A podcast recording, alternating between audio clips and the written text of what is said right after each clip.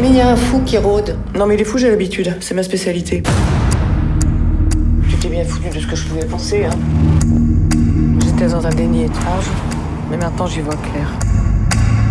La plus dangereuse, Michel, c'est tout de même toi.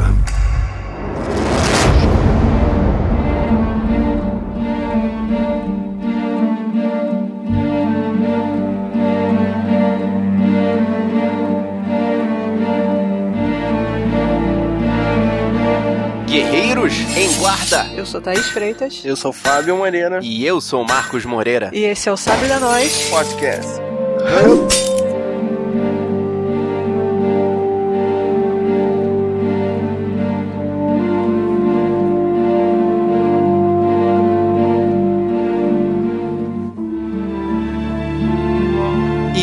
Episódio a gente veio aqui pra falar de traumas. Muitos, muitos traumas. Num filme guerreiro, já digo de cara, assista, recomendo e já cravo. Isabelle Rupert tem que ganhar o Oscar. Então nesse caso é Isabelle Rupert, que ela é francesa, rapaz. Não, mas o Oscar é americano, então ela vai ser Hulk. Toma. Ah, tá. Imagino que você já deve ter sabido que a gente veio aqui falar de Elle. Um filme que deixa também o espectador traumatizado. Depois de 2 horas e 10 de trauma, você também fica traumatizado. Calma, calma, calma. Primeiro a gente vai ali afiar os sábios com o ferreiro e já voltar.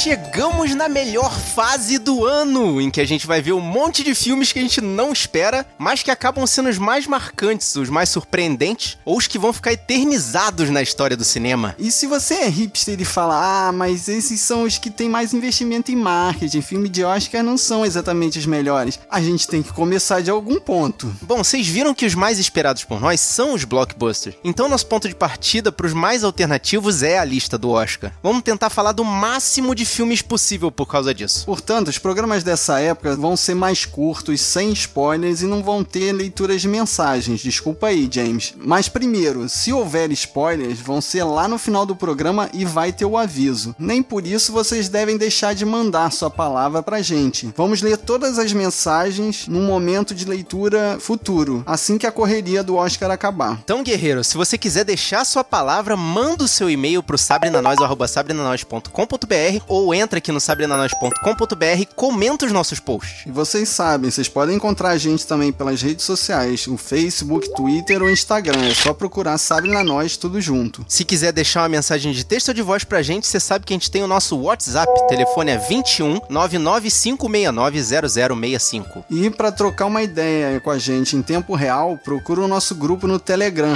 Sabe na Nós. É o modo mais rápido e mais fácil de falar com a gente. E se você tá escutando esse podcast pelo seu navegador, você sabe que você pode baixar essa ou outras missões no seu celular, no seu iPod, qualquer dispositivo que toque MP3. É só assinar o feed que a gente deixa no post ou procurar pelo Sabrina Nós no seu agregador favorito, seja ele Android ou iOS. Então é isso, vamos lá para falar desse indicado ao Oscar 2017. Bora! Você está ouvindo Sabre na Nós.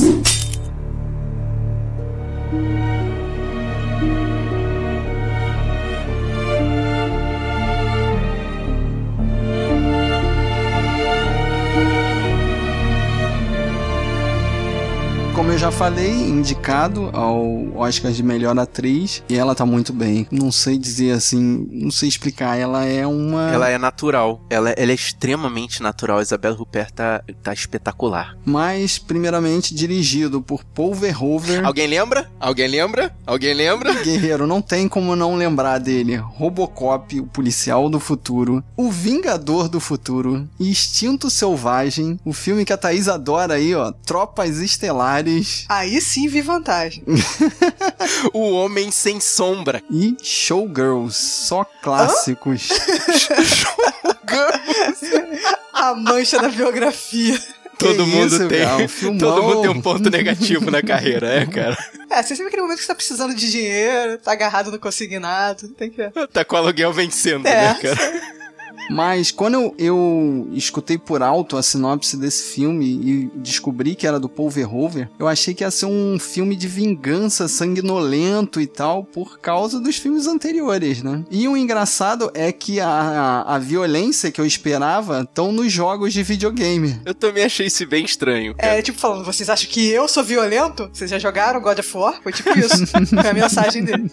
Pois é, então eu vou partir pra sinopse logo, porque esse filme tá um pouco mais complicado que normal. Vamos lá. Michelle, aparentemente invencível, é chefe de uma empresa de jogos de videogame de sucesso. E esse foi o primeiro ponto. Eu já vou cortar a sinopse aqui no meio, que eu já fiquei maluco de ver que ela era uma empresária de sucesso. Eu fiquei pensando assim, caraca, o que, que ela faz? Ela faz jogos de videogame, meu povo. Uma moça francesa, é, ela é dona de uma empresa de jogos de videogame. Já fiquei maluco a partir daí. E ela leva o espírito selvagem dela no trabalho e na vida sexual dela. E depois que ela é atacada e estuprada dentro de casa, a vida dela muda completamente e ela passa a fazer uma busca implacável pelo seu agressor, que se torna uma briga de gato e rato que pode ter consequências catastróficas. E aí eu já começo. Por que ela não foi na polícia? A- até essa parte eu consegui entender. Até aí eu ainda consegui entender. Porque depois, no decorrer do filme, conta a história do pai dela. E aí você sabe que ela, na cabeça dela, a polícia vai ter má vontade com ela, vai humilhá-la, ou vai usar aquilo contra ela, entendeu? Ela já sofreu com a má vontade ou com dedos apontando pra ela. Então. Ela já tem um histórico bem sinistro, É, né? é, é, exatamente. Aí até aí depois eu comecei a entender por que ela não procurou a polícia. É, Assim, olhando por esse ângulo, faz até bastante sentido. Mas o que ela faz nesse filme, assim, o- as atitudes que ela toma são. Eu não sei se são sadísticas ou se são traumáticas, cara. Porque deixa a gente meio com nojo, né? Ela é uma pessoa zoada.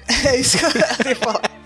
Eu já falei pra vocês que esse filme passou por cima da minha cabeça, mas o que eu entendi é que ela é uma pessoa que tem muitos, muitos, muitos traumas, entendeu? E várias coisas que acontecem com ela, ela até acha que merece aquela parada que tá acontecendo, entendeu? Mesmo ruim, eu acho que na cabeça dela ela acha que merece pelas coisas que aconteceram antes e pelas coisas que ela faz. Eu não sei exatamente se é, é sadomasoquismo ou se tem algum lance com síndrome de Estocolmo, sabe? Não diria tanto síndrome de Estocolmo porque eu- é, é- é muito confuso, cara. Eu, eu não sei. Eu não, eu não consegui, fiquei muito confuso. Guerreiro, na realidade a gente não consegue falar do filme sem falar os spoilers, porque é um ótimo filme, mas o, o bom do filme é o estudo dessa personagem. Pela primeira vez esse ano, a gente vai tocar o alerta de spoiler para poder falar um pouco mais sobre o filme. Mas, Guerreiro, se você não assistiu, para aqui e vai assistir. Esse filme deveria estar na lista de melhores filmes estrangeiros, inclusive estava na, na pré-lista. Não sei por que foi cortado. Bem, é um filme pra você ver e ficar ruminando. Tem que saber que aquilo vai ficar na sua cabeça, seu fim de semana todo, você não vai curtir com seus amigos, você não vai se divertir com sua família, porque você vai ficar pensando, what the fuck is that, desse movie.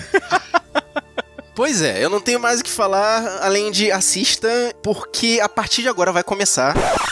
A hora do spoiler. A hora do spoiler. A hora do spoiler. A hora do spoiler. A hora do spoiler. A hora do spoiler. A hora do spoiler. A hora do spoiler. A hora do spoiler. A hora do spoiler. E a partir desse momento você tá escutando esse podcast pela sua própria conta e risco. Porque ela dá mole pro estuprador dela. Eu não consigo entender. Depois que ela descobre, ela se deixa ser estuprada uma segunda vez. Não entra na minha cabeça isso. Vira tara, cara. Vira tara. Eu acho, eu ainda, vou com a minha teoria de que eu acho que na cabeça dela ela acha que merece o, o sofrimento. Pelo histórico dela, do pai dela, de que do que aconteceu, das pessoas que morreram. Eu acho que na cabeça dela e pelas coisas também que ela fez. Ela é uma pessoa com muitos problemas, cara. Eu acho que no fundo existe uma culpa, que parece que ela é psicopata, ela não sente culpa das coisas que ela faz com os outros, mas eu acho que no fundo existe essa culpa e, e é a forma dela se punir. De repente ela acha que é o universo tentando puni-la. Algum nível de psicopatia com certeza ela tem, porque depois quando ela descobre que a vizinha sabia o que o marido tava fazendo e ela tipo rumina a situação cinco minutos e depois tipo vida que segue normal. Ela, ela não ela não sente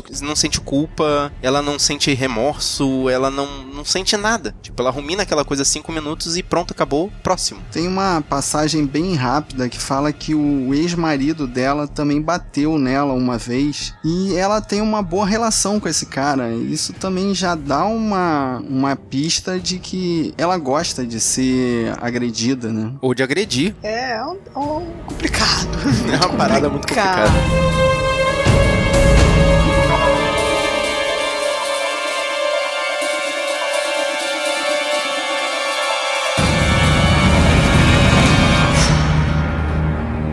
Come o marido da sócia. Ela come a sócia também, cara. Ela come a sócia? Não, ela É, tentou. fica subentendido, não dá pra. Acho que ela tentou, mas não conseguiu, sabe? Tipo, ela quis experimentar a vida até, até o máximo que ela podia, realmente. Isso é inegável. Ué, o final do filme ela não vai morar com a sócia? Uma É, coisa elas meio assim? que terminam juntas, né? Mas não dá pra saber o que, que é que Mas tá no, acontecendo. ma- no- no meio do filme elas chegam a deitar juntinhas lá e elas conversam assim: Ah, você lembra que a gente tentou, mas não, não parava de rir, a gente não, tem jeito pra essas coisas, né? Aí tipo, ela fala: É, realmente a gente não tem jeito pra essas coisas e vida que segue, sabe? E o fato também dela controlar a vida de todo mundo que tá à volta dela, né? Ela tenta controlar a mãe, ela arranja emprego pro filho, no final também arranja emprego pro ex-marido. Ah, lembra aquele ex-marido que a gente falou que bateu nela? Então, ela tá dando emprego pra ele aqui agora. É, mas se você vê, por um lado, ela sustenta todos eles, né, cara? A mãe, o filho, todo mundo meio que se aproveita, entendeu? Vai na, na onda dela. É a grana dela que sustenta todo mundo. Então por isso que ela se acha no direito também de mandar neles. Tem disso também. O filho não gosta muito de trabalhar, a mãe gosta de garotão. E eu acho legal ela compensar essa coisa do transformar, né, todo mundo em, em pessoas controláveis no, no jogo de videogame também. Ela tá montando um jogo em que ela fala que tem que ter mais violência e tem que ter mais girl power ao mesmo tempo. Tipo, o único cara que ela realmente valoriza é o cara que acha que ela tem que morrer no meio da empresa dela, sabe? O cara que mais odeia ela é o cara que, ele- que, que ela mais valoriza. E eu acho isso muito absurdo, Então, entra naquele ponto do, do auto-ódio. Tô, tô defendendo a minha teoria. tô defendendo a minha teoria. Claramente. Mas é, é- é interessante, né? Porque ela chega a investigar o cara pra saber se é realmente ele que tá, né, querendo o mal dela ali. né? E tem o lance do, né, o, o cara que ela chama pra investigar, esse, esse funcionário que, que a odeia, é o cara que tava sacaneando ela na empresa. É, na realidade ele faz uma. como se fosse um meme, né? Um- uma brincadeira de mau gosto, mas não foi ele que vazou, né? É, o que ele diz, né? Tipo, outra coisa que eu achei incrível é, tá valendo porque é tentáculo, né? Objetos fálicos, mesmo não sendo falos per se, tá valendo, né? Mas a cena do videogame eu fiquei incomodado. Aquelas cenas não tinham a qualidade num PS4. Eu achei assim, mal feito. Foi isso que te incomodou? ah, ok. Sobre isso eu não me incomodo muito em falar. Ah, o Fábio é muito pudico, cara. Pelo amor de Deus. Tem que falar, cara. Realmente, a mulher foi parecia um estuprada PS2 duas mesmo. vezes, Realmente, cara. eu vou ter que concordar com o Fábio. Vamos manter a discussão sobre o filme só no videogame mesmo. Realmente parecia mais coisa de PS2 mesmo.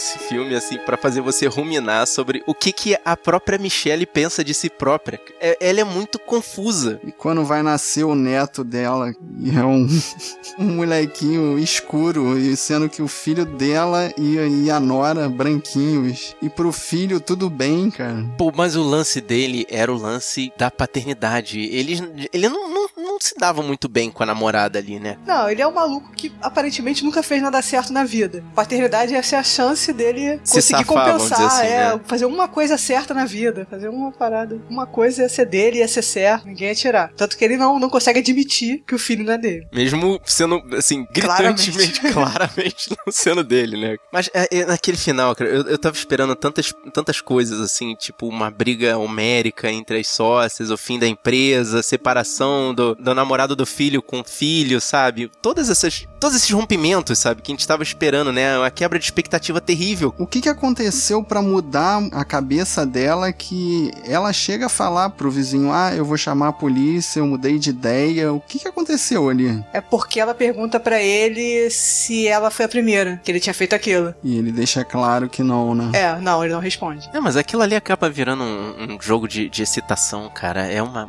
é não, uma doença. aquilo ali depois foi tudo Foi armado, foi armado, pro foi armado. filho Fazer aquilo mesmo. Ser o herói da história É. ali no final, né? Foi tudo armado. Ah. Ela perguntou e sabia. Pô, o filho tá morando com ela, não sabia que ele ia aparecer? Hum. Claro que sabia. E é a única cena com a assinatura de Paul Verhoeven, violência com a assinatura de Paul Verhoeven, né? É, eu tava esperando aparecer um inseto gigante em algum lugar, mas me decepcionei, não apareceu. Mas Miolos teve, pelo Miolos menos. teve, Miolos teve. É, tem que dar essa vitória. E eu fiquei impressionado também com a vizinha no final depois ficar de boa, dar tchau pra ela. Tchau, tudo bem, você matou meu marido. marido aí, mas tá entre tranquilo. franceses, é. O que é o adultério entre franceses? O que é? Pô, meu marido é um estuprador entre franceses. É, povo civilizado, primeiro mundo. É isso que eu tô falando. Ela ficou sabendo disso no final e ruminou por cinco minutos e tá tudo bem. Eu vi o filme por duas horas e fiquei ruminando o final de semana inteiro. Ela, em cinco minutos, ela se resolveu. É, não, é prática, é isso que eu tô prática. falando, psicopatia. Não, não é prática. É, é alguma psicopatia, cara, com certeza. E na realidade, quem é o verdadeiro psicopata é o Paul Verhoeven, que. Joga uma dessas no nosso colo, né?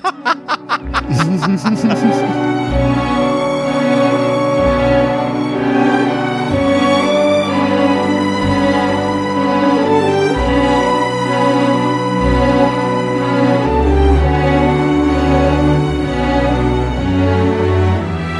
Conforme eu procurei nas curiosidades, foi a Isabelle Huppert que queria fazer esse filme porque ela leu o livro e ela queria o Paul Verhoeven dirigindo. Paralelo a isso, o Paul Verhoeven estava querendo fazer em Hollywood, mas nenhuma atriz aceitava essa história maluca. Né? Porque qualquer atriz de Hollywood, uma pessoa normal, que pega um roteiro maluco desse e fala: Não, seu louco do caralho, eu não vou fazer esse filme. É, só que ela tá indicada ao Oscar. Essas atrizes que negaram não estão. É, mas tem coisas mais valiosas que o Oscar. E você, guerreiro, você acha que existem coisas mais valiosas do que o Oscar? Até onde você chegaria para poder ter um Oscar? Fala pra gente. E se você gostou desse podcast, mostra pros seus amigos. Mostra pra aquele seu amigo que curte tentáculos. Mostra pra aquele seu amigo que acha o que é o adultério entre amigos. Mostra pra aquele seu amigo que gosta de videogames. Só que não, hein? Cuidado.